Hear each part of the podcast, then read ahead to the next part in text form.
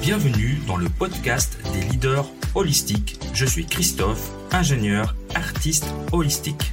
Ce podcast est pour toi si tu es attiré par l'épanouissement personnel, professionnel et spirituel. Ma mission est de t'accompagner, toi le manager, l'ingénieur, le leader rationnel cartésien, à connecter, aligner ton mental rationnel avec tes émotions, ta créativité, ton intuition et ta spiritualité en m'appuyant sur la recherche scientifique. Allez, on y va, c'est parti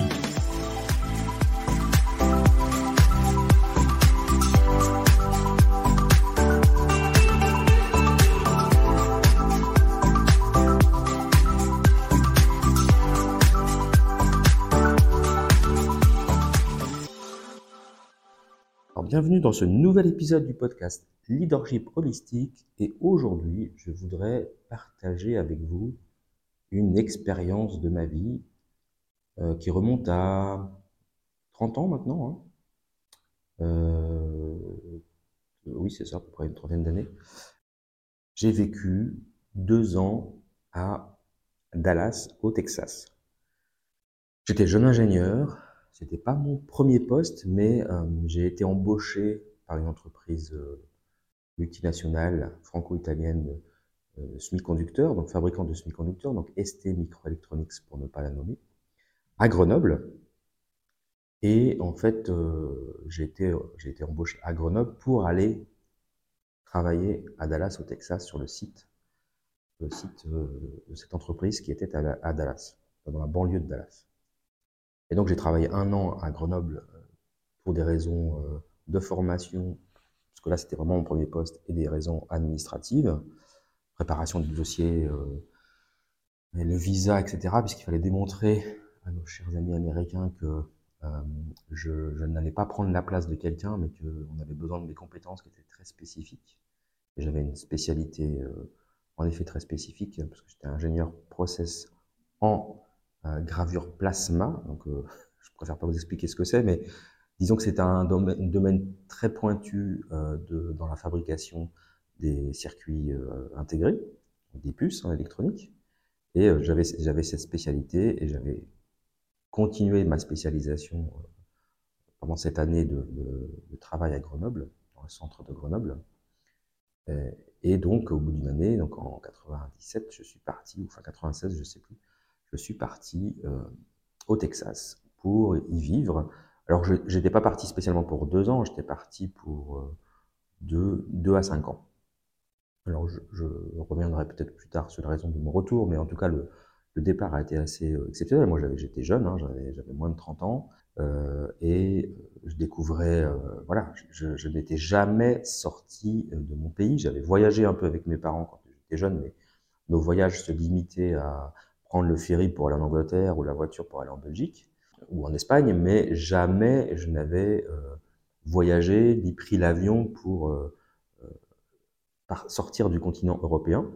Donc c'était mon premier, alors c'était pas mon premier parce que j'y étais allé donc pour les entretiens d'embauche à Dallas, passé quelques jours, et à partir du moment où j'avais été retenu, j'étais donc rentré en France pour, pour un peu plus d'une année. Et donc quand j'ai déménagé, c'était le déménagement définitif avec un aller simple, un billet, billet aller simple, et euh, le peu d'affaires que je possédais, parce que jeune ingénieur, j'avais encore rien acheté, euh, je vivais dans un meublé, euh, quelques valises et un petit peu de bazar, mais pas grand chose en fait déménagement, et je suis arrivé, je débarquais donc à Dallas, parlant un anglais plutôt approximatif et pas du tout habitué à l'accent texan, comme vous pouvez l'imaginer. Et donc je commençais, je commençais. Euh, alors évidemment, on était euh, pris en charge. Hein, L'entreprise qui m'employait euh, m'avait aidé à trouver un appartement, ouvrir un compte en banque, prendre une assurance. Toute la partie administrative qui est quand même assez chiante. Il hein, faut, faut, être très honnête. Quand on redémarre à zéro comme ça dans un nouveau pays. Euh, J'ai même dû repasser mon permis de conduire complètement, intégralement. Le code plus la conduite, parce qu'il ne reconnaissait pas le permis européen. J'ai un permis de conduire euh, du Texas. Et, et donc voilà, me voilà reparti pour une nouvelle vie dans un, dans un appartement, un duplex qui était très sympa, une belle résidence avec piscine, salle de sport, tout le confort qu'on peut imaginer. Et puis, et, puis j'y ai rencontré ou retrouvé des anciens, des amis ou des collègues de français comme moi, parce que je n'étais pas tout seul, quelques Français là-bas, plus d'autres qui faisaient, qui étaient, qui déjà présents, parce je rappelle, c'est une entreprise franco-italienne installée aux États-Unis. Et donc c'était vraiment une vie à l'américaine, comme, on peut l'imaginer dans les séries télé, hein, c'est-à-dire que bah, on travaillait, le soir on sortait boire des verres dans les bars, et puis le week-end, on se retrouvait autour des piscines d'une résidence ou d'une autre, euh, avec le barbecue euh, pool party, des choses comme ça, voilà. Euh, ça, c'était vraiment l'ambiance comme on peut l'imaginer. Évidemment, comme, alors ce qui est très difficile, c'est de, c'est pas de rencontrer les Américains, mais c'est de se faire des amis américains. Moi, je, suis resté deux ans, j'ai zéro ami américain. parce que ce sont des gens très assez superficiel, très gentil au premier abord, mais c'est très difficile de créer des liens. Euh, ce qu'il faut savoir, c'est que tu, tu, les invites, tu invites, tu organises une soirée, tu invites les Américains, tout le monde te dit oui, mais il n'y a personne qui vient. Ou il y en a un sur deux. Et puis, ils s'excusent pas. Donc, c'est vraiment une mentalité très différente de la mentalité européenne. Donc, finalement, au bout d'un moment, ben, on se retrouve qu'entre Français ou Européens. Et puis, euh, bon, voilà, ça, ça c'était un peu le travers de mon expérience américaine. Ce qu'il faut savoir aussi, ce que je peux partager avec vous, c'est que, en effet, je suis arrivé euh, avec un anglais euh, pas exceptionnel, très scolaire, appris à l'école française, donc vous pouvez imaginer le niveau.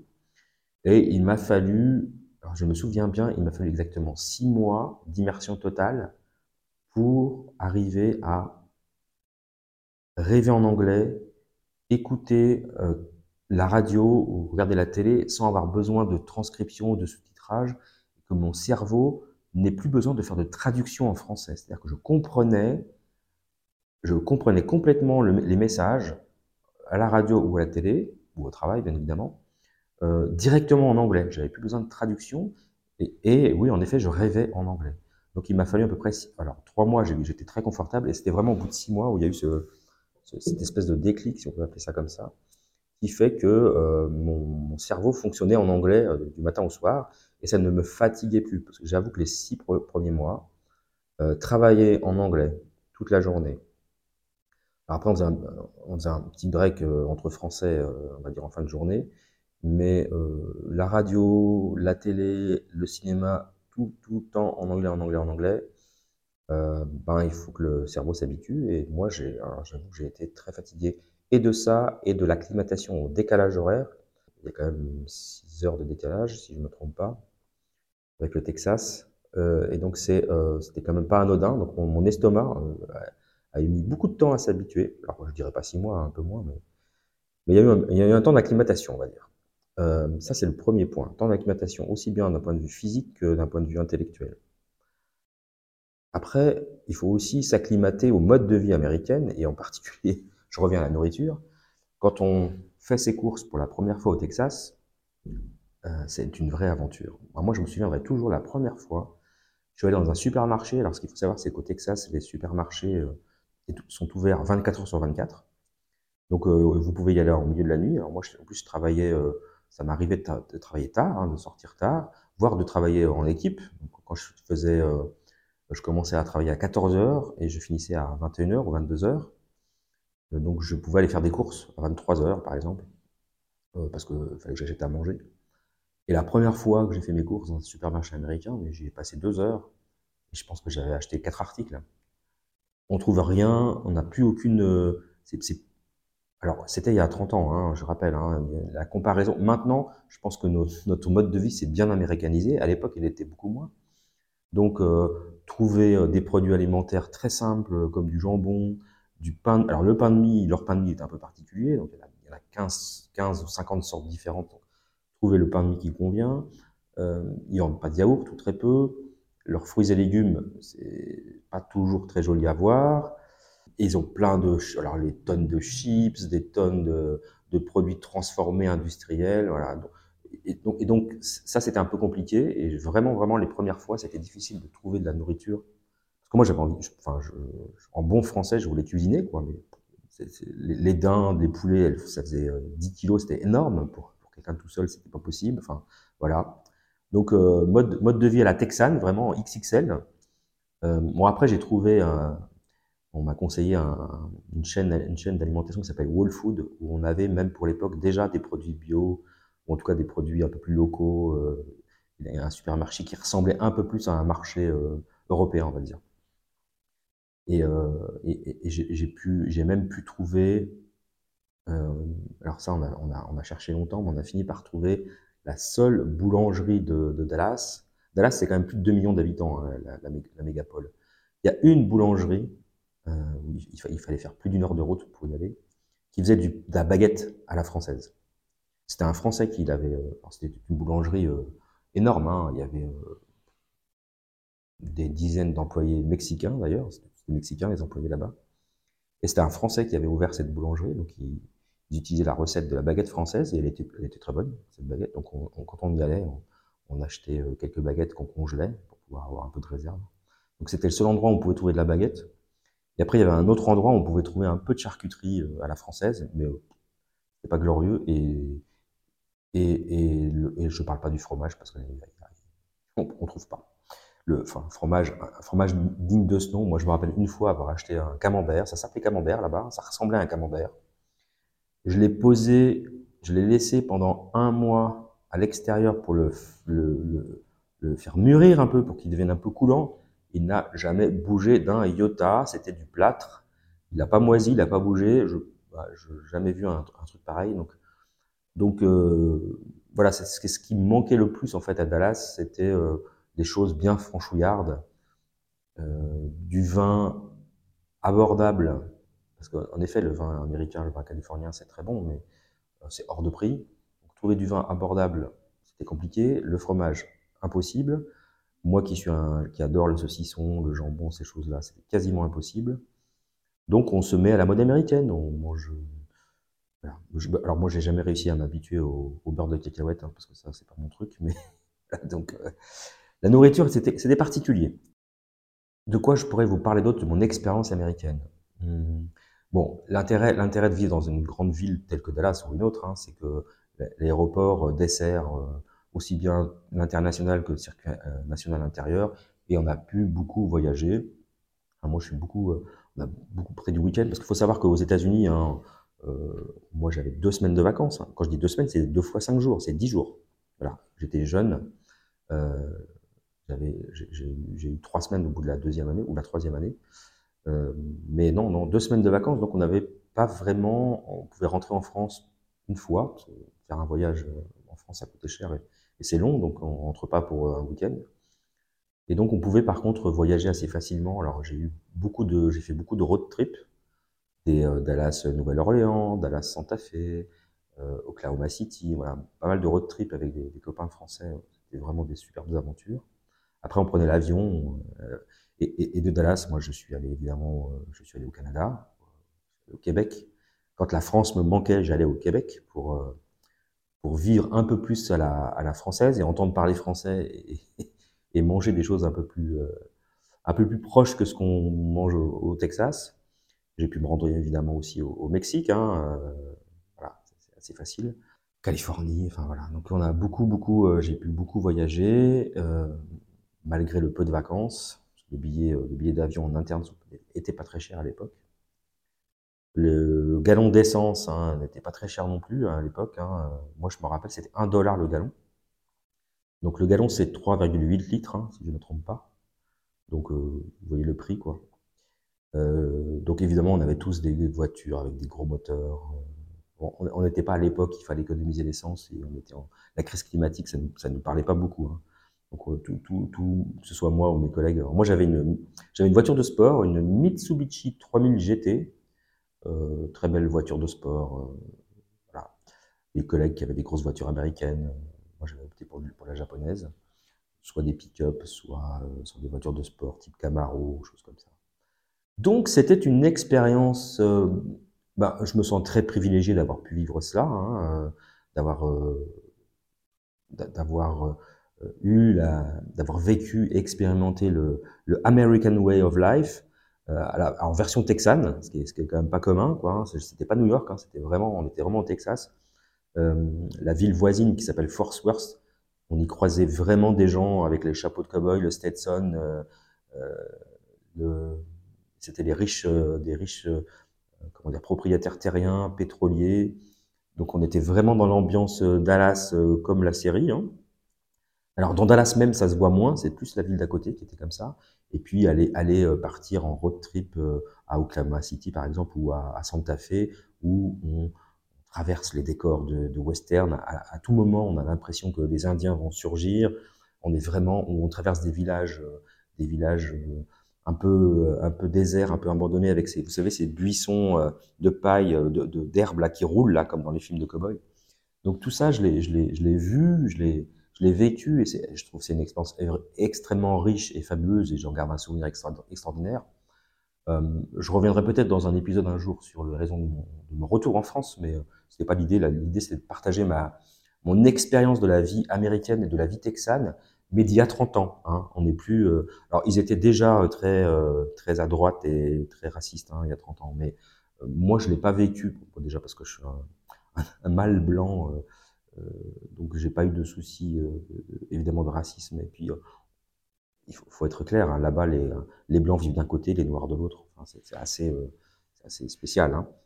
Par contre, je travaillais dans une entreprise donc européenne qui employait beaucoup de main-d'œuvre mexicaine et asiatique pour ce qui est de la production.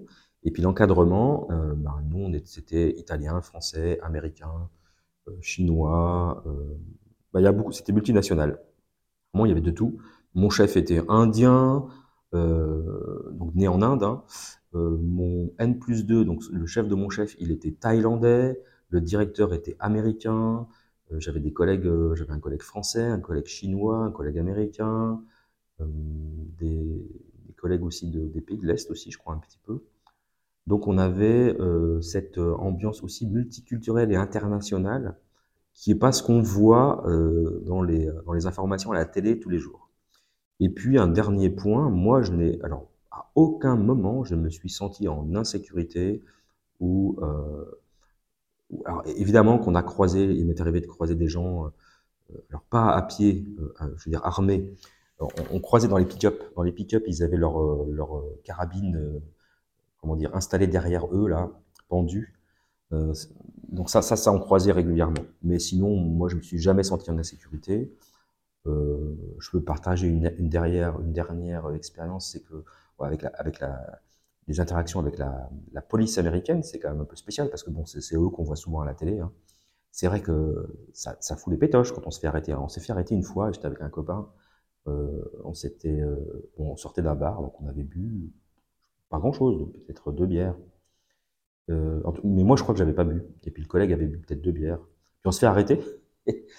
et c'était très drôle. On se fait, arrêter, euh, je sais pas pour quelle raison, juste contrôle. Et puis le, policier nous demande si on a bu. Et puis mon, copain dit euh, oui, oui, j'ai bu deux bières. Et puis donc il était au volant. moi je dis non, non, moi j'ai rien bu.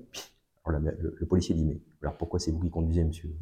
Pourquoi vous faites pas conduire votre collègue qui a pas bu Et donc il s'est un peu vexé. Il a fait sortir le, collègue qui était en train le copain qui était en train de conduire, et il lui a fait le test euh, à l'américaine, c'est-à-dire qu'il l'a fait marcher le long d'une ligne et il l'a fait compter euh, de 100 à 10 à l'envers en anglais pour voir s'il était en toute possession de ses moyens.